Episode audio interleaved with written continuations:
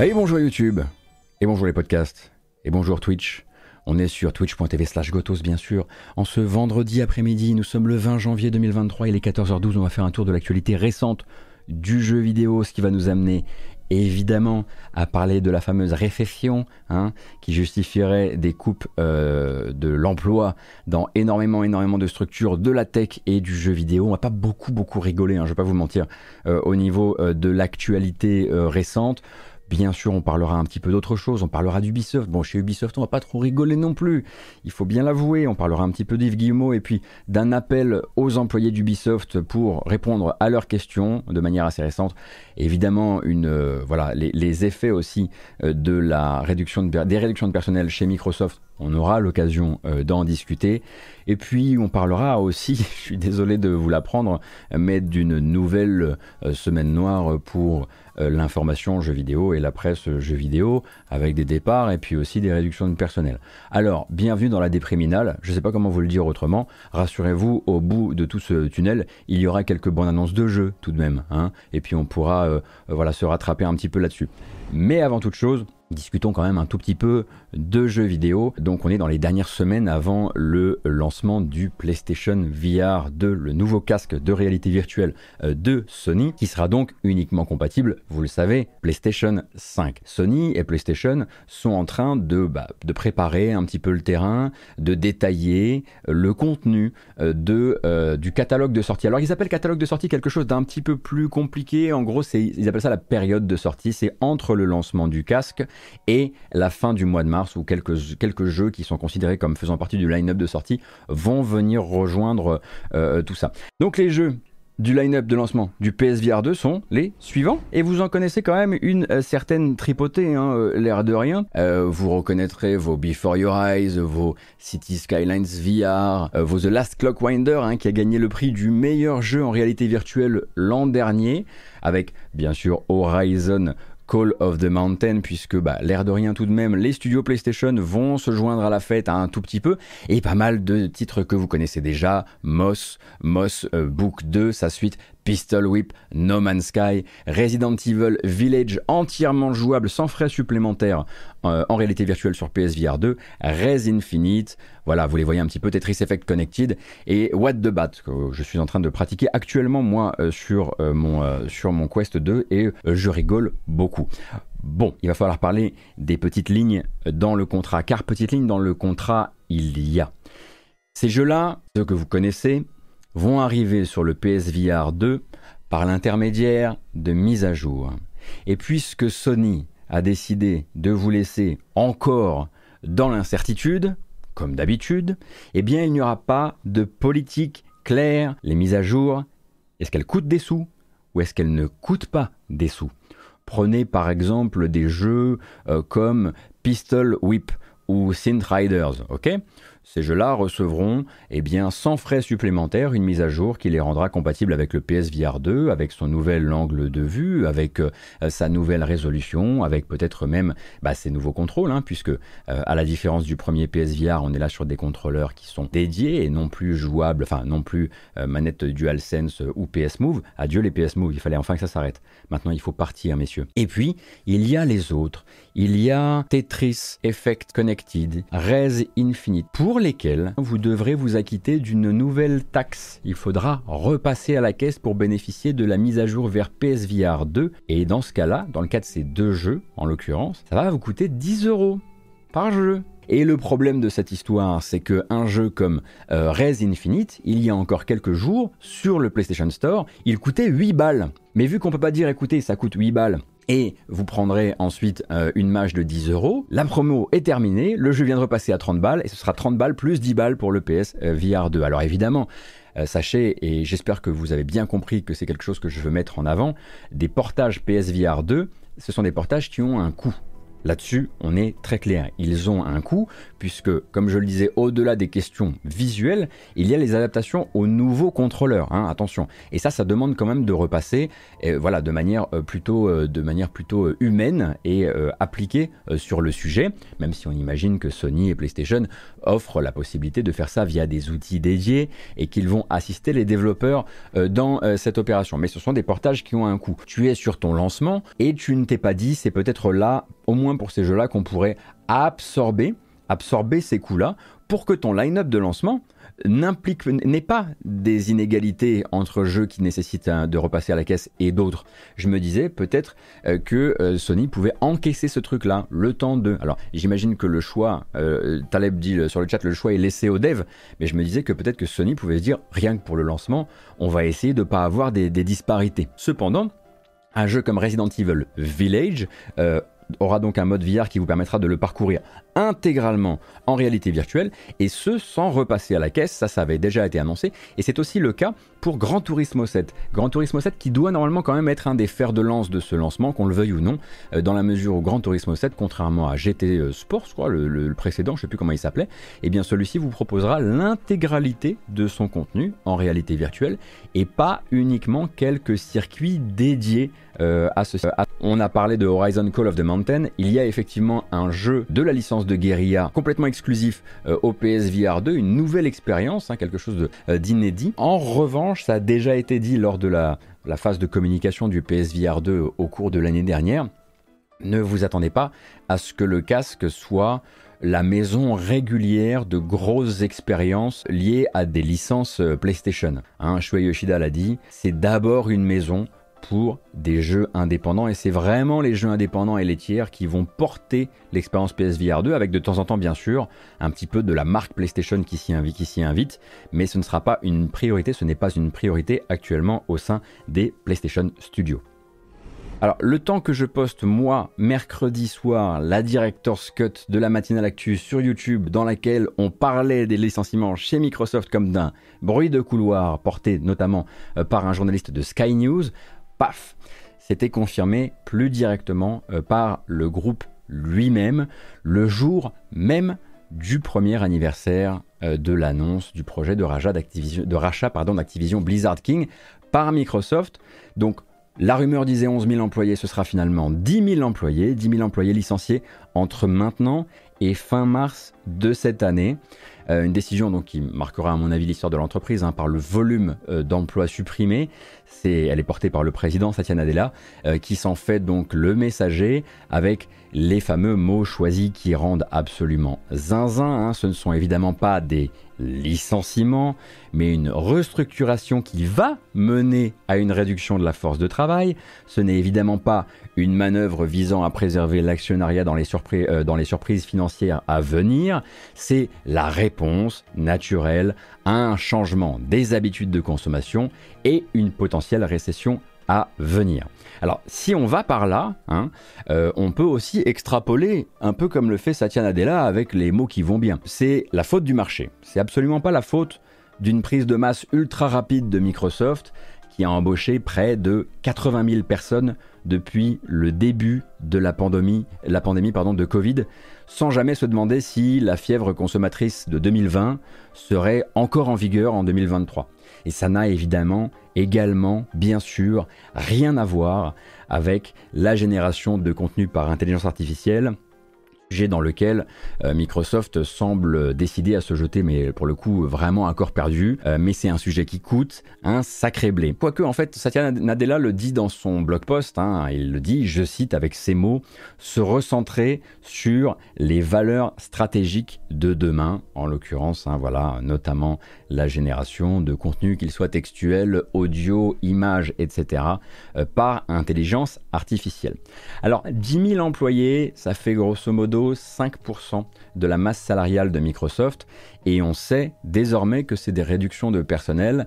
Elles vont toucher aussi l'activité jeux vidéo en parallèle d'autres divisions hein, comme Microsoft Edge, HoloLens et certaines divisions marketing également. Voilà, le top management de Microsoft a ciblé quelques endroits de la galaxie Xbox qui seront voilà, les, les endroits où il y aura ces fameuses réductions du personnel. Alors ces cibles s'appellent 343 Industries, que vous appelez peut-être Free for Free Industries, euh, qui est donc en charge de la série Halo, Bethesda Game Studios, hein, qui travaille sur Starfield, et The Coalition également, les tauliers actuels de la série Gears of War, ou Gears, euh, qu'on croit aussi normalement au travail euh, sur une autre licence en parallèle du prochain Gears.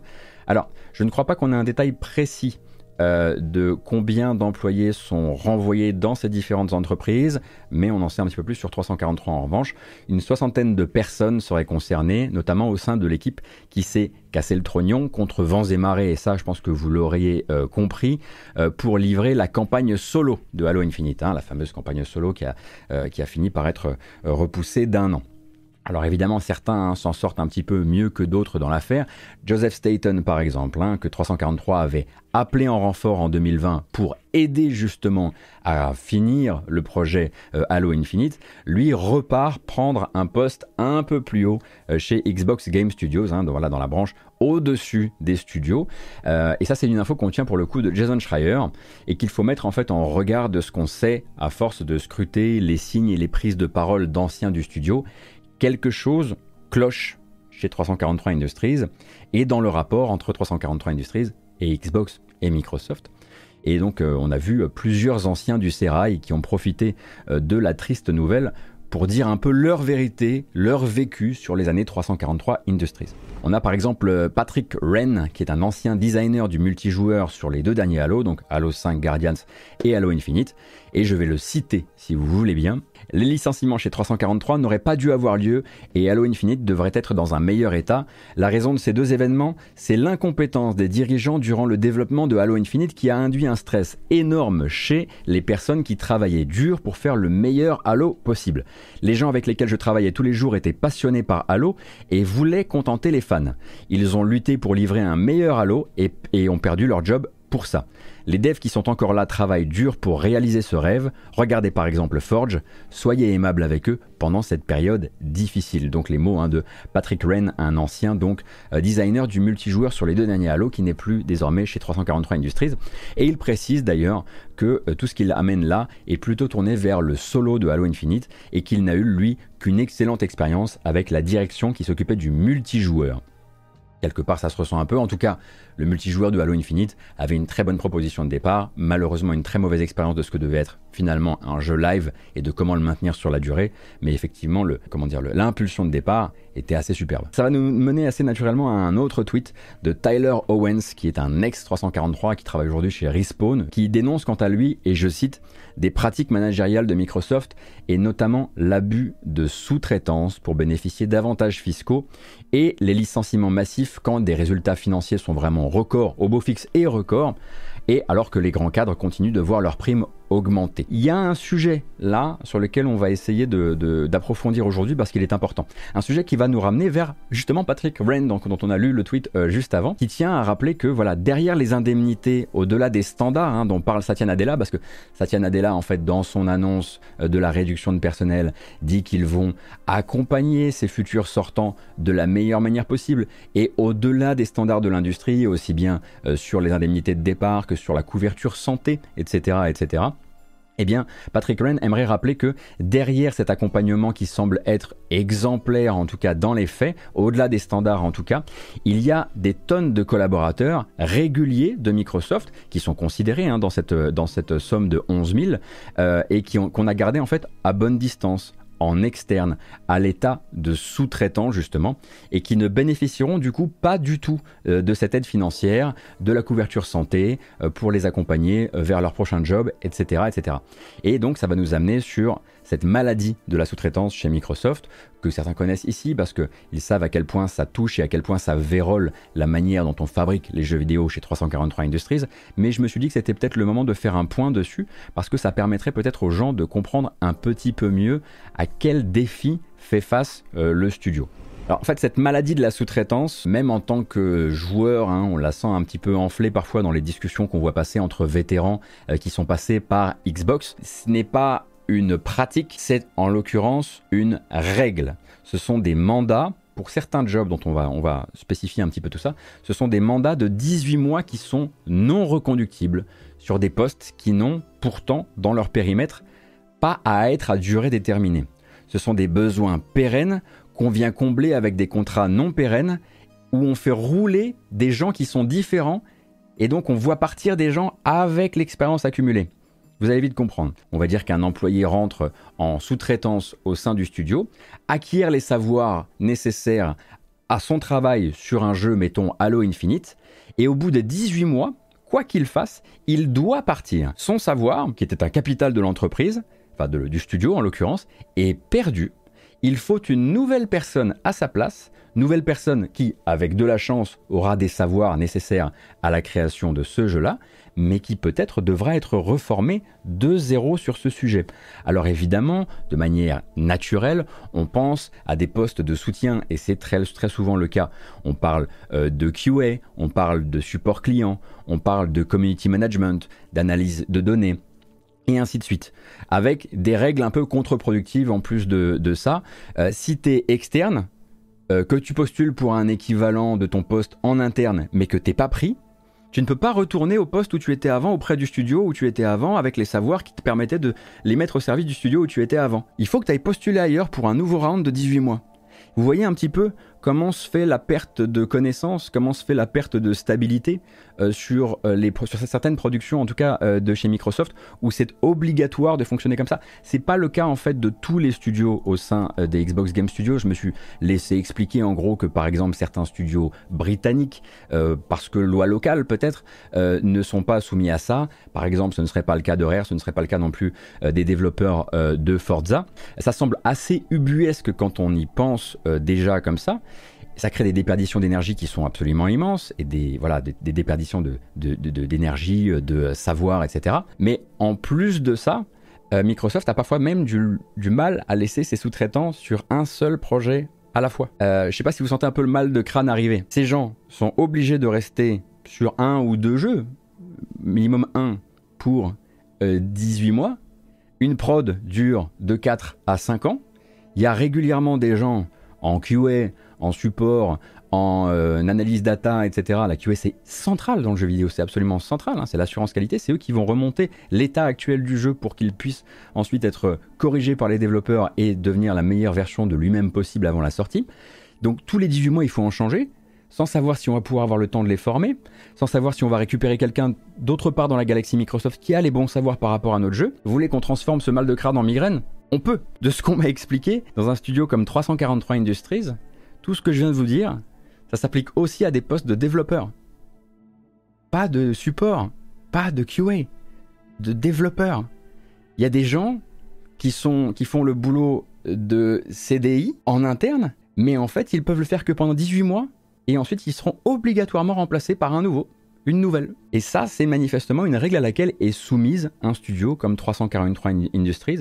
Et quand vous lisez euh, parfois euh, sur Internet, bah, notamment des anciens de 343 qui disent que la politique de Microsoft, que Microsoft a littéralement euh, sacrifié la capacité de 343 Industries à livrer les jeux qu'ils aimeraient livrer, livrer la vision qu'ils aimeraient livrer, c'est aussi en les soumettant à ce genre de rotation-là. Donc c'est pas du tout un scoop, hein, mais c'était pour vous expliquer un petit peu le contexte de certains des tweets qui sont sortis ces derniers jours. Alors euh, bien sûr, hein, je sais que vous allez me dire oui, mais ça se fait beaucoup, euh, euh, c'est très commun dans d'autres milieux, etc.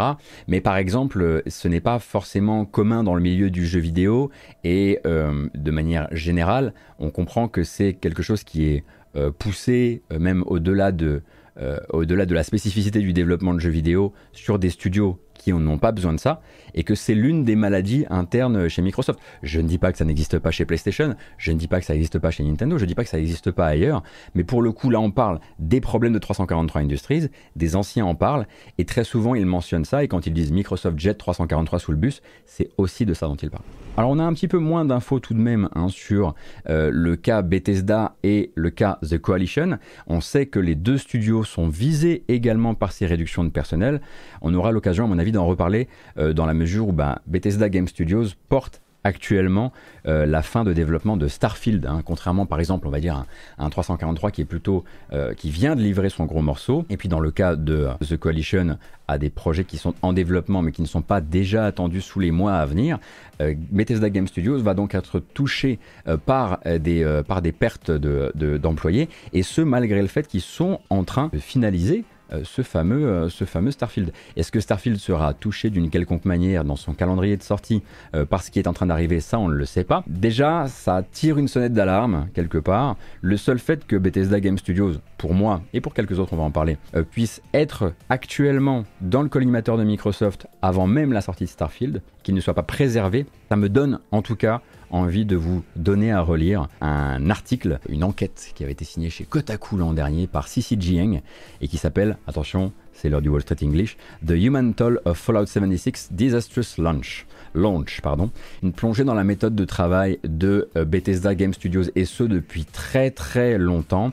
Et voilà un article dans lequel vous allez découvrir bah, et comprendre quelque part que si tout doit être à l'aune, en tout cas si le développement de Starfield doit être à l'aune du développement de, Fallout 76, il faudra à un moment très probablement réformer la manière de fabriquer des jeux vidéo euh, de Bethesda Game Studios, ce qui ne surprendra personne. Hein. Certains sur le chat vous diront très probablement qu'ils auraient dû réformer leur manière de faire des jeux vidéo il y a 10 ans. Et voilà, sur le Discord hier, on avait une discussion, il me semble que c'était bah, Cassim, Cassim de Frandroid, qui disait que voilà, le jour où Microsoft va réaliser que peut-être qu'un miracle, on va dire, comme Skyrim, est plus difficile à, recréer, à, à reprovoquer euh, par Bethesda Game Studios en 2023, euh, peut-être que la dynamique de pouvoir risque de changer, et c'est quelque chose qui dépendra aussi certainement de la performance euh, de Starfield, en l'occurrence. Il y a un, destin de Bethesda Game Studios, je ne parle pas de la vie ou la mort du studio bien sûr, mais qui va se jouer euh, qui va se jouer avec Starfield, d'autant que c'est un risque pris, parce que oui, c'est une nouvelle licence, qu'on le veuille ou non, certes, c'est un studio qui est habitué à vendre des millions et des millions, mais c'est une nouvelle licence, et savoir qu'ils sont déjà dans le collimateur de Microsoft avant même d'avoir sorti Starfield est un mauvais indicateur tout de même. Alors un sujet qui revient très souvent euh, depuis, en tout cas évidemment qui me revient moi dans la poire très souvent euh, depuis l'annonce donc de ces 10 000 licenciements chez Microsoft, vu que vous avez regardé bien sûr l'excellent euh, format qu'on a fabriqué avec Cassim vendredi dernier, c'est mais de où et à quel moment euh, Microsoft peut euh, d'un côté annoncer un rachat à 70 milliards de dollars et de l'autre, à l'anniversaire des 1 an de ce rachat qui n'est pas encore finalisé, annoncer 10 000, réductions, 10 000 suppressions de postes sans que la FTC, par exemple, donc la Federal Trade Commission, le régulateur des marchés américains, ou la CMA qui fait ça pour le Royaume-Uni, ou l'Union européenne, aient leur mot à dire sans que euh, ces instances-là puissent faire. Attendez, j'ai ça d'un côté, j'ai ça de l'autre, est-ce que vous voudriez vous expliquer? C'est tout simplement une question de, juridiction. Un petit peu comme dans Walker Texas Ranger, vous voyez, quand il y a le FBI qui arrive et qui dit non, mais voilà, c'était ma juridiction, etc. Et eh ben, là, c'est la même chose aucune de ces instances n'est en capacité d'étudier ces éléments-là. Ces instances-là, elles ne regardent qu'une chose, la saine concurrence et l'accès des consommateurs à un maximum d'options et le choix offert, le choix laissé aux consommateurs.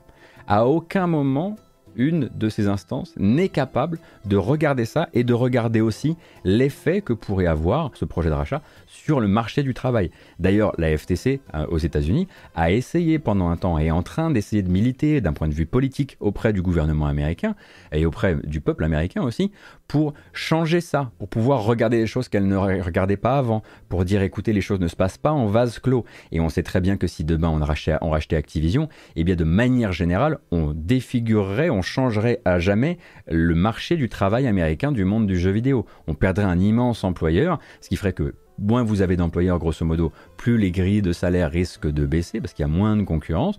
Et du coup, ça, c'est la FTC, incarnée là pour le coup euh, par Lina Khan qui en dirige les opérations pour le moment, qui aimerait pouvoir aussi regarder ça. Mais elle n'en a pas, elle est pieds et poings liés par rapport à ça. C'est le cas aussi de la CMA, c'est très probablement le cas aussi du régulateur euh, chinois. Et donc, ce ne sont pas, en tout cas, pas les bonnes agences à aller consulter pour faire ce 1 plus 1 qui nous paraît un peu idiot, mais en même temps d'une logique implacable. La question, bien sûr, c'est de savoir est-ce qu'une agence est capable de faire ce 1 plus 1 Eh bien, je ne sais pas. Je ne sais pas quel régulateur pourrait justement faire cette, cette opération. Et je voulais quand même en placer une rapidement pour une partie qui ne concerne pas uniquement pour le coup le jeu vidéo. Euh, la question s'est posée, la question je l'ai vu passer aussi, est-ce que cette réduction de 5% du personnel euh, qu'on voit chez Microsoft est plutôt euh, sur un, un, territoire ou un autre Est-ce que ça va concerner aussi les opérations françaises de Microsoft? De ce que je comprends, oui. On part aussi sur une réduction de 5% des forces de travail de Microsoft en France. On n'a pas encore l'information officielle, moi je la tiens, mais bientôt elle sera rendue officielle et on saura exactement quels domaines de l'empire français de Microsoft sont touchés. Alors c'est vrai que j'en ai presque oublié de vous rappeler hein, que, et ça vaudra pour quasiment tout ce qu'on va se dire sur les autres euh, groupes tech et jeux vidéo euh, qui, euh, qui licencient actuellement, les finances, ça va. La plupart des patrons de ces méga groupes se sont encore augmentés l'an dernier et on pourrait aussi tout à fait euh, avoir la fameuse discussion de mais attendez, ce ne sont pas finalement des, des, emplois en trop. Oui, j'en ai parlé au début. Effectivement, il y a eu des emplois en trop, euh, dans la mesure où ces grands groupes, pour la plupart, ont surembauché depuis 2020, euh, pris par cette fièvre de putain, les gens sont chez eux, ils consomment comme des oufs, on, va, on, va, on y va à fond. Bien sûr, et on pourrait regarder ça de manière très très séparée du sujet et se dire oh bah ça va, c'est juste des gens qui étaient là depuis, depuis 2020. Euh, Finalement, c'est juste des gens qui ont été embauchés un peu trop vite, etc. N'oublions pas que les embauches, c'est des déménagements, les embauches, c'est des vies qui changent, les embauches, c'est énormément de bouleversements personnels euh, qui, euh, bah, dans l'autre sens, redeviennent un deuxième bouleversement personnel. Et je ne souhaite à personne, effectivement, de devoir changer deux fois de vie en deux ans. Maintenant, on va parler de syndicats. Ah, un petit peu quand même. Voilà. On parlait de Zenimax, on parlait de Bethesda. Se pose une question assez nouvelle après donc euh, l'annonce de cette très grosse passe de licenciement, celle des personnes syndiquées au sein du groupe Microsoft. Car oui, Microsoft, obligé de faire bonne figure pour plein de raisons, notamment face aux régulateurs des marchés, il vient de donner, sans condition aucune, sa bénédiction à 300 responsables de l'assurance qualité chez Zenimax qui voulaient se syndiquer. Donc des gens qui travaillent notamment sur la QA bah, de Starfield actuellement. Et quand on reconnaît de bonne foi une formation syndicale, elle existe de facto, comme le maire dans SimCity, et sans délai. Ça veut dire qu'elle existe déjà. Et du coup, qui est le premier à demander à Microsoft euh, s'ils vont jouer selon les règles? Cette fois, c'est pas les journalistes. Bah non, du coup, c'est tout simplement le syndicat national qui s'appelle Communications Workers of America, qui, auquel vient en fait se rattacher cette nouvelle cellule euh, syndicale au sein de Zenimax.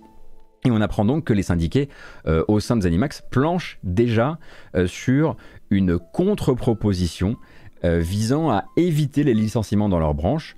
En gros, une sorte, ils appellent ça un blueprint un patron.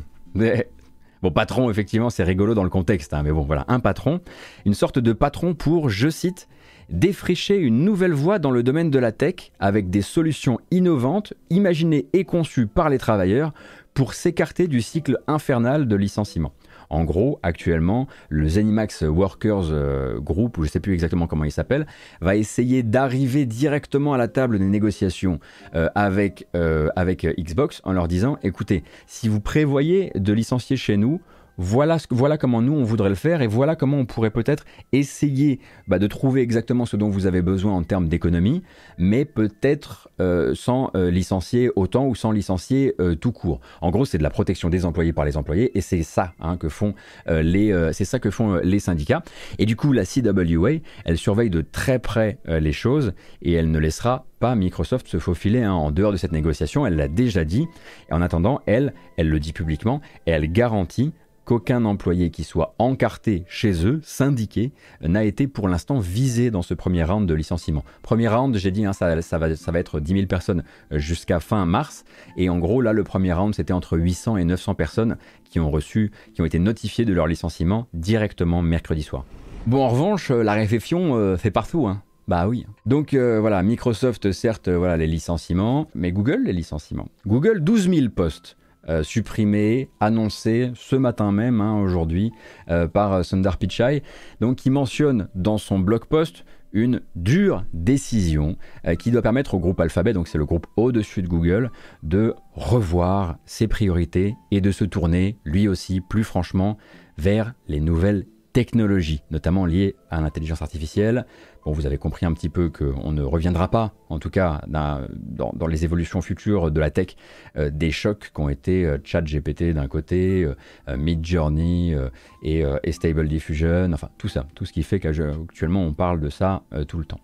Et pour l'instant, on ne sait pas vraiment quelles divisions seront impactées au sein de Google, même si on se doute bien qu'à un moment ou à un autre, on devrait pouvoir au moins faire correspondre ça un petit peu avec l'équipe qui tenait encore en vie Stadia, jusqu'à mercredi, hein, puisque je vous rappelle que Stadia, euh, c'est dès septembre-octobre de l'année dernière qu'on a appris euh, sa future mort, mais c'est le 18 janvier, mercredi dernier, euh, que le service s'est éteint pour de bon. Une chose est absolument certaine en revanche, il n'était pas 12 000 à s'occuper de Stadia, et on verra un petit peu, on aura bientôt le détail de combien de postes sur quelle branche sont supprimés, et puis sur quel territoire aussi, tout simplement.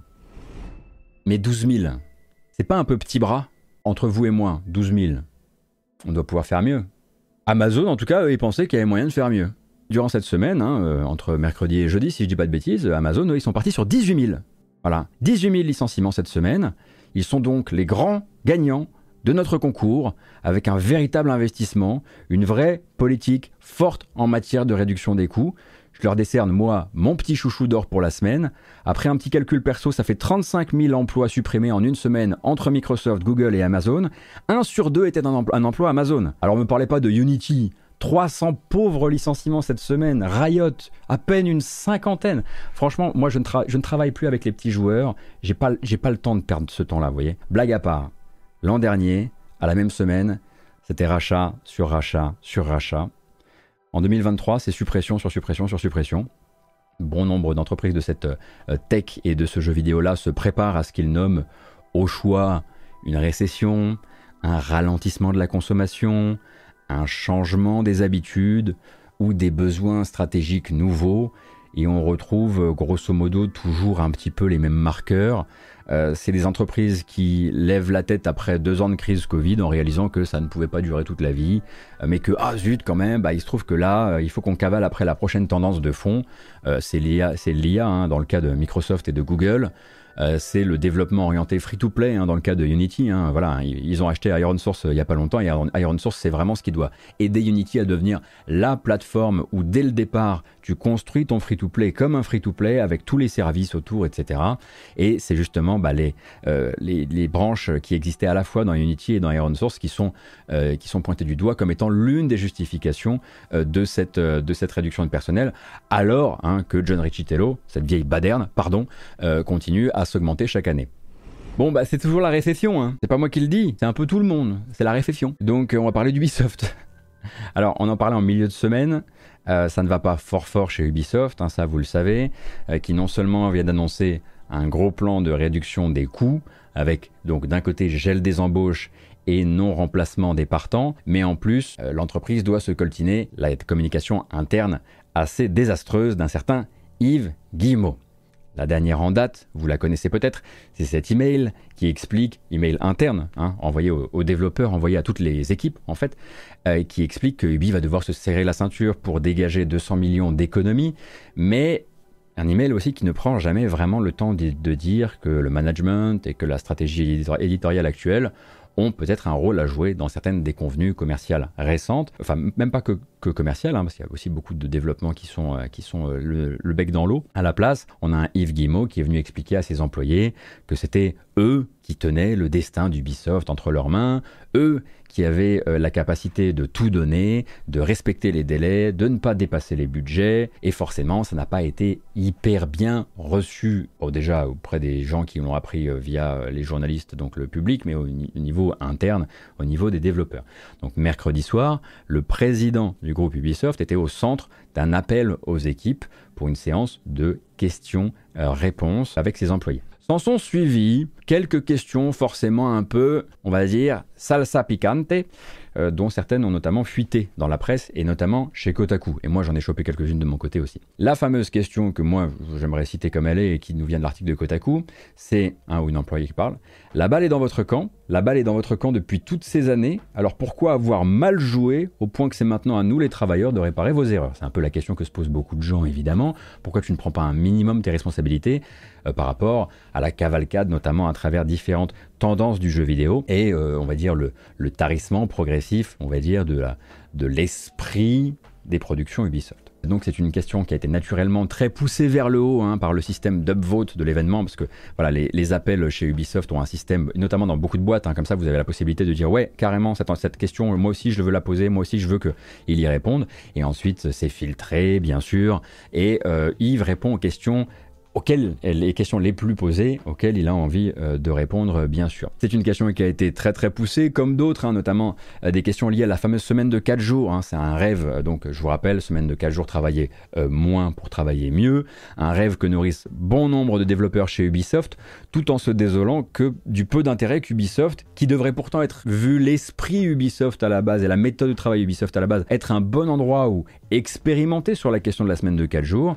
Donc le peu d'intérêt qu'Ubisoft lui témoigne, voire carrément dans cette réunion-là, un sujet rejeté en bloc, hein, parce que manifestement c'est Annika Grant, la spécialiste des RH là-bas, la nouvelle spécialiste des RH qui a été amenée après les scandales de, 2020, qui s'est chargée d'expliquer qu'il était hors de question de parler de semaine de 4 jours, tout comme il était d'ailleurs hors de question de parler de cette fameuse augmentation de 10% des grilles salariales pour euh, rattraper l'inflation. Hein. Une question qui a été amenée euh, assez récemment et qui aurait été vraiment balayée d'un revers de main euh, par Annika Grant, qui explique en gros qu'il est absolument, absolument pas le moment, c'est absolument pas le moment de parler de dépenses. Pour rappel, la question a été portée notamment par le récent appel à la grève qui concerne Ubisoft Paris et qui a été lancé par le syndicat Solidaire Informatique Jeux Vidéo. C'était le premier point des revendications, une augmentation 10% de la masse salariale globale, de manière, enfin, chez Ubisoft Paris, pour rattraper l'inflation actuelle chez nous. Et donc, pas d'augmentation globale, c'est dit, Annika Grant l'a dit. Mais en revanche, si on se penche sur ce que propose Frédéric Duguet, qui est lui le grand argentier du groupe Ubisoft, il y a quand même une obligation, je cite, de réduire les coûts, mais d'augmenter la productivité. Cet appel, il a dû être à, à boire à la paille. Je pense qu'il y a des gens qui ont dû s'arracher leurs derniers cheveux durant cet appel. C'est pas possible. Dans les autres questions euh, posées par les employés d'Ubisoft, euh, bah, pas mal de de, comment dire, d'angoisse et de peur liées à ce fameux programme d'attrition naturelle qui a été annoncé la semaine dernière. Donc l'attrition naturelle, c'est ce que je disais, gel des embauches d'un côté, euh, non-remplacement des gens qui partent de l'autre, mise en attente, c'est-à-dire que tout le monde n'est pas sur un projet. Hein. dans les gens qui ont été démobilisés des récents jeux annulés, tout le monde n'a pas été, on n'a pas donné du travail à tout le monde. Et puis bah voilà, pas mal de gens se demandent en interne si derrière cette fameuse attrition naturelle, euh, il n'y aurait pas bah, finalement des, intentions de laisser les gens partir d'eux-mêmes, se décourager d'eux-mêmes de la situation actuelle, du manque de stimulation euh, actuellement euh, au, sein d'Ubisoft. Et donc toutes ces questions-là, tout comme d'autres questions liées à est-ce que ça dissimule de futurs plans sociaux ou est-ce que ce sont des, plans sociaux qui ne disent pas vraiment leur, leur nom, Ubisoft, Ubisoft Yves Guillemot, en l'occurrence, aurait répondu à ses équipes, je cite, Il ne s'agit pas de faire plus avec moins, mais de faire différent. La novlangue, c'est pas que partout. Il ne s'agit pas de faire plus avec moins, mais de faire différent. Très bien. Eh ben, ça a avancé tout le monde, ce petit appel, j'imagine. Donc, du côté des employés, une question qui pourrait un peu les réunir toutes a été notée par Kotaku. Pourquoi est-ce qu'on court après les tendances au lieu de les créer? C'est vrai que c'est recevable comme question, surtout quand tu es rentré chez Ubi à la grande époque où euh, ils, faisaient leur, ils faisaient conférence 3 toute fofolle avec euh, des petits essais, des tentatives, des trucs qu'on qu'on n'imaginait pas forcément. Steep, la présentation de Steep, souvenez-vous, tu regardes le truc, à, aucun moment ça ne peut s'inscrire. Un jeu comme Steep pourrait s'inscrire aujourd'hui dans, dans, dans, dans ce qui est devenu Ubisoft. Mais à l'époque, le truc est annoncé, tu te dis, mais c'est fou, ça sort de nulle part, ça a l'air trop cool. C'était un, très très beau moment de 3 ça. Je m'en souviens avec, euh, avec grand plaisir, d'autant que c'était une de leurs fameuses euh, conférences avec des, avec des flonflons partout, euh, de la couleur partout, Aisha Tyler qui faisait n'importe quoi, bref, tout ça. Bah, Bottas, les employés doivent en avoir ras le cul. J'ai l'impression qu'à chaque fois que je passe regarder Autos, il dit que c'est la merde chez Ubi. Bah, C'est-à-dire qu'on parle quand même beaucoup de ces sujets-là ici, et actuellement, c'est la merde chez Ubi. Euh, Enfin, c'est pas que c'est la merde chez Ubi, c'est pas que c'est, que c'est pas que tout le monde va mal. Il y a sûrement des endroits où c'est en train de travailler sur des projets qu'on connaît ou qu'on ne connaît pas, qui sont stimulants, des projets qui se passent bien, des équipes qui vont peut-être mieux depuis depuis 2020.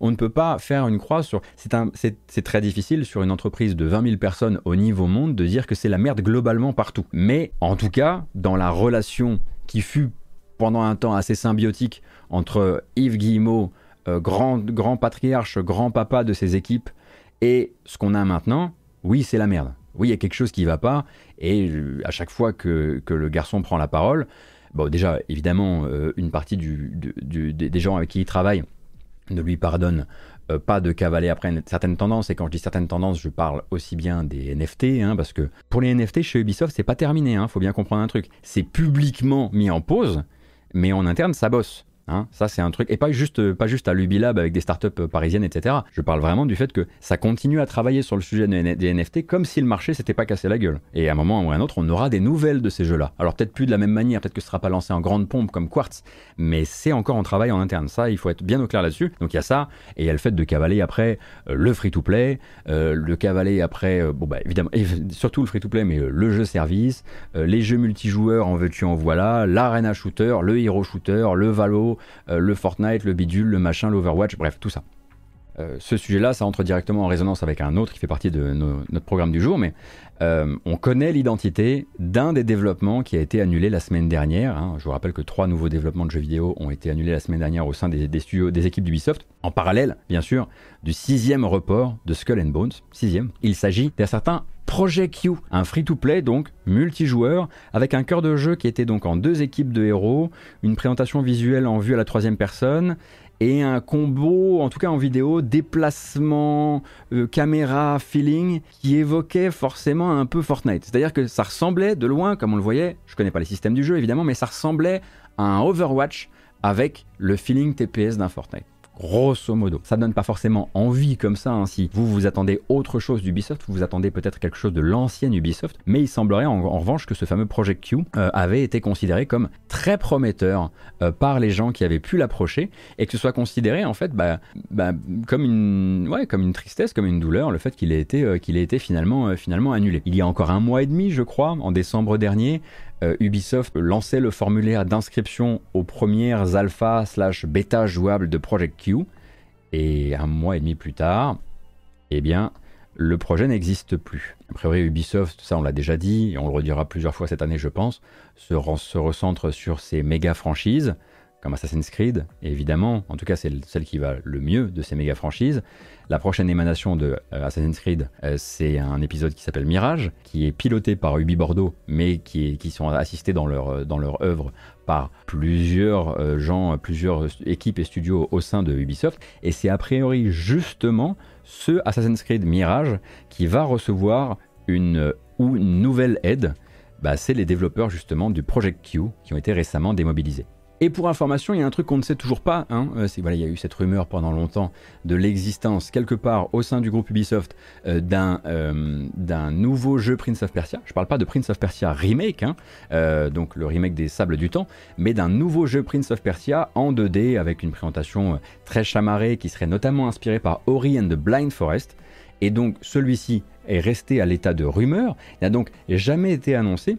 Et on ne sait pas pour l'instant s'il est l'un des jeux qui est euh, concerné par cette euh, euh, annulation de trois projets non annoncés ou trois projets inconnus dont Ubisoft a parlé la semaine dernière. Je vous avoue que moi, si on pouvait quand même avoir ce Prince of Persia en 2D avec, avec une partie artistique complètement maboule, je voudrais bien y jouer. Je voudrais, voudrais qu'il existe. Alors voilà, hein, voilà, il y a des gens sur le chat qui donnent leur version, en tout cas ce qu'ils savent du projet moi j'ai envie d'y jouer. On n'a pas fini, en vérité, je vous ai dit que c'était c'est blême dans euh, l'actualité du, monde du jeu vidéo, de l'industrie du jeu vidéo, c'est blême dans la tech. C'est blême aussi dans l'information hein, du jeu vidéo. Vous le savez, 2022 a été une année noire pour le sujet. Je vous rappelle, voilà, des réductions euh, de personnel chez Canard PC. On a eu la fermeture intégrale euh, de JVFR, le retour, la fermeture du site Fanbyte, la fermeture de G4 TV qui s'était relancé. On a bien sûr Nibel hein, qui a arrêté son, arrêté son travail sur l'information jeux vidéo. Alors GK, je l'ai même pas cité en fait, parce que bien sûr, je, bien sûr, c'est pas que j'oublie GK, mais je n'ai même pas cité effectivement la démission de, de toute les, toute l'équipe de, de mon ancien site. Et chez Canard PC, donc départ de Canlust, rédacteur en chef actuel du magazine. Canlust s'en va parce que c'est la fin d'une la fin d'une boucle, parce qu'il a envie d'autre chose et parce que parce que c'est un, boulot qui crame. C'est un boulot qui crame euh, sur le long terme. Et Canlust a fait un très très long mandat hein, quand même, l'air de rien chez, chez Canard PC. Et c'est aussi le départ de Noël Malware, une vraie bénédiction hein, sur le deux vraies bénédictions en vérité sur le jeu vidéo français, ces deux-là, hein, euh, et qui vont euh, forcément beaucoup manquer au magazine. Alors qui on retrouvera où et en quelle capacité? Est-ce qu'ils sont voués tous les deux à être retrouvés de, de l'autre côté de l'industrie du jeu vidéo? C'est de plus en plus la probabilité principale. Je vous rappelle que il est beaucoup plus difficile en 2022-2023 de quitter une rédaction et d'espérer en trouver une autre, puisqu'il n'y en a plus d'autres. Et c'est quelque chose qui est beaucoup revenu également euh, dans euh, les discussions autour hier soir d'une nouvelle réduction de personnel au sein du groupe média Fandom aux États-Unis. Le groupe média fanboy Fandom, pardon, euh, vient d'annoncer donc euh, des coupes budgétaires et donc des coupes dans sa, masse salariale, qui fait que ça licencie chez Giant Bomb et des licenciements également chez GameSpot. La presse jeux vidéo anglo-saxonne faisait un peu son état des lieux et se disait bah voilà nous aussi on se rend compte que maintenant il est plus vraiment la peine d'espérer partir ailleurs. Tu vas remonter un truc, ouais, bon, si tu le vends, si tu le vends aux mauvaises personnes, tu sais pas combien de temps ça va durer.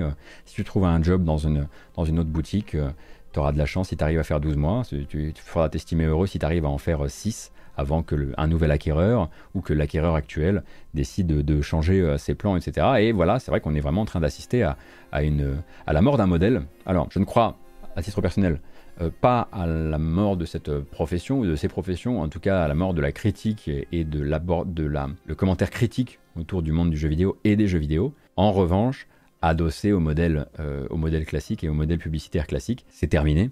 Et on a pour l'instant plus presque d'initiatives euh, qui ne sont pas adossées à de la publicité ou adossées ou pas uniquement à de la publicité en France et en Europe euh, qu'on en a aux États-Unis en fait. Hein. Voilà, voilà. Donc bon vent Cannes, bon vent malware bien sûr. Les annonces pour le nouveau rédac chef c'est lundi. Très bien, très bien, très bien. Eh ben on va attendre du coup. Allez quelques brèves, rapidement quelques brèves pour on va dire, euh, ouvrir un peu les horizons sur d'autres choses, mais qui ne méritaient pas non plus qu'on passe 5 minutes par, euh, par euh, actu. Peut-être que vous avez entendu parler d'une console portable qui s'appelle la Logitech Cloud G. Alors, hmm, comment dire, il, fallait en entendre parler parce que c'est allé très très vite. Bref, Logitech et Tencent, si je dis pas de bêtises, ont décidé de se lancer dans une console portable qui ne fonctionne qu'avec une connexion Internet, puisqu'elle ne fait que recevoir donc le signal envoyé par des plateformes de cloud gaming, comme le sont par exemple euh, bah, Now, euh, comme l'était euh, Stadia, comme l'est le Xbox Cloud Gaming, etc. etc. C'est une console qui a été présentée rapidement comme très chère et rapidement comme en fait on va la sortir mais on n'y croit pas trop. Hein, déjà, elle a été lancée il y a 4 mois aux US et au Canada, mais elle n'a pas de date de sortie euh, partout ailleurs.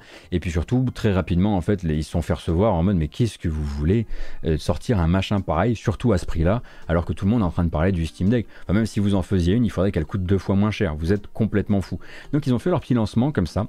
Et très rapidement, Logitech s'est dit hmm, ok, clairement, même aux États-Unis et au Canada, bah, personne en veut de notre petite saloperie. Euh, du coup, ils ont très discrètement mis à jour euh, les conditions euh, de soutien, du maintien du service de la Logitech, de la Logitech Cloud G, pardon, et on sait désormais euh, qu'elle ne recevra des mises à jour que pendant 12 mois de toute sa vie. 12 mois à compter d'il y a 4 mois, quand elle s'est lancée aux États-Unis et au Canada. Donc autant dire que Logitech, ils vont jamais la sortir ici. Hein.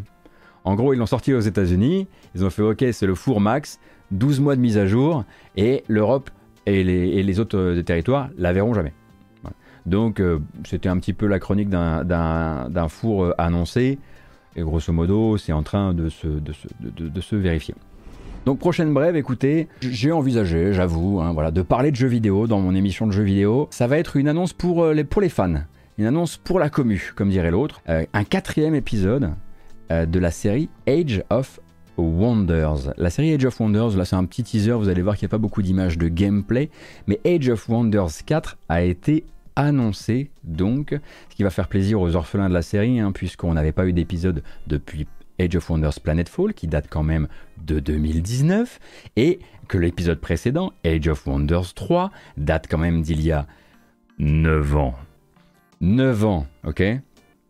Autant que Shovel Knight, presque.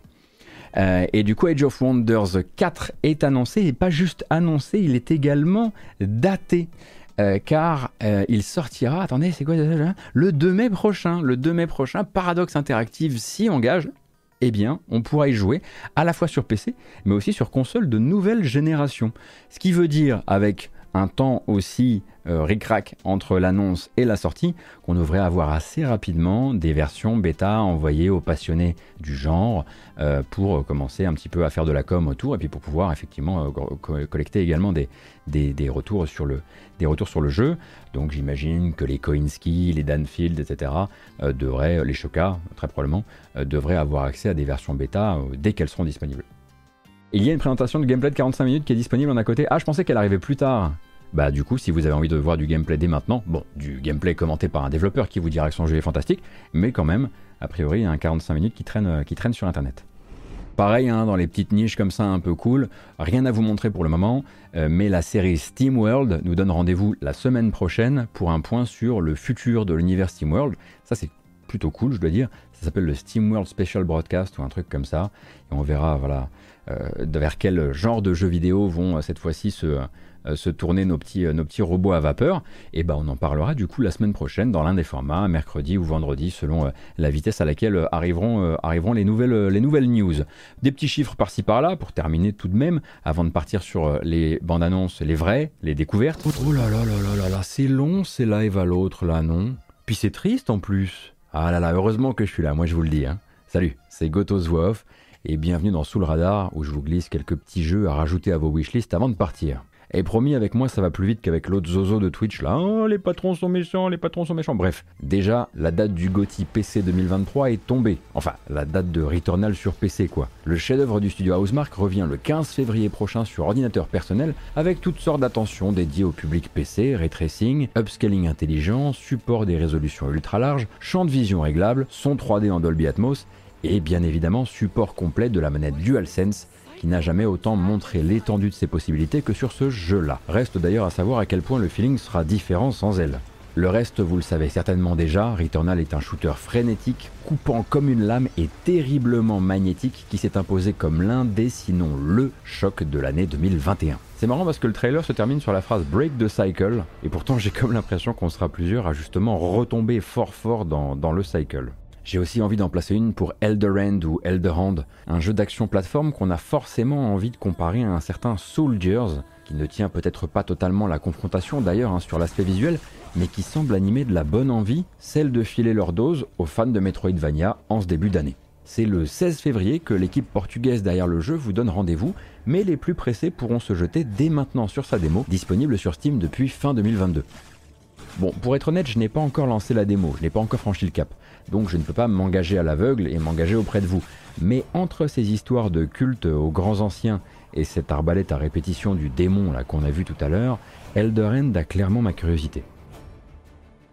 Après les démons et les mares de sang, les petits villages mignons, les personnages en forme de blob et les cases qui font plic-ploc quand on construit des choses dessus, c'est insupportablement mignon et ça s'appelle Gordlets, un drôle de titre pour un drôle de studio, anti-games littéralement, les jeux de tantine. Alors attention, on est loin du véritable jeu de gestion puisque Gordlets c'est une sorte de jouet vidéo, un peu à la manière d'un townscaper, dans lequel vous allez simplement construire des rues, des quartiers, des marinas, des places du marché, grâce aux briques qui sont fournies, et tout ça pour le simple plaisir de les regarder vivre et d'observer les petits personnages qui se feront un plaisir d'interagir avec vos dioramas. Un concept simple pour des moments tout aussi simples, mais pas de date de sortie pour le moment. En attendant, en revanche, il y a une petite démo sur Steam qui vous permettra de vous faire un premier avis. Alors, vous voyez que j'ai fait vite ah ben j'aurais pu m'attarder, hein. Par exemple, pour vous dire que le 31 janvier, vous pourrez nettoyer le manoir de Lara Croft dans Power Simulator, ou que le studio Amplitude nous donne rendez-vous le 18 mai pour la sortie d'Endless Dungeon, et que ça tombe super bien, parce que j'ai sorti une vidéo preview sur ce successeur de Dungeon of the Endless sur ma chaîne il y a quelques mois, mais je respecte bien trop votre temps pour ça. Comme d'habitude, je vous donne rendez-vous sur Twitch puis sur YouTube pour les prochaines matinales jeux vidéo, et j'en profite pour vous rappeler que vous pouvez soutenir mon travail sur Utip si le cœur vous en dit Le lien se trouve dans la description de la vidéo. Un grand merci d'ailleurs à toutes les personnes qui ont déjà sauté le pas. Prenez grand soin de vous et à la prochaine. Salut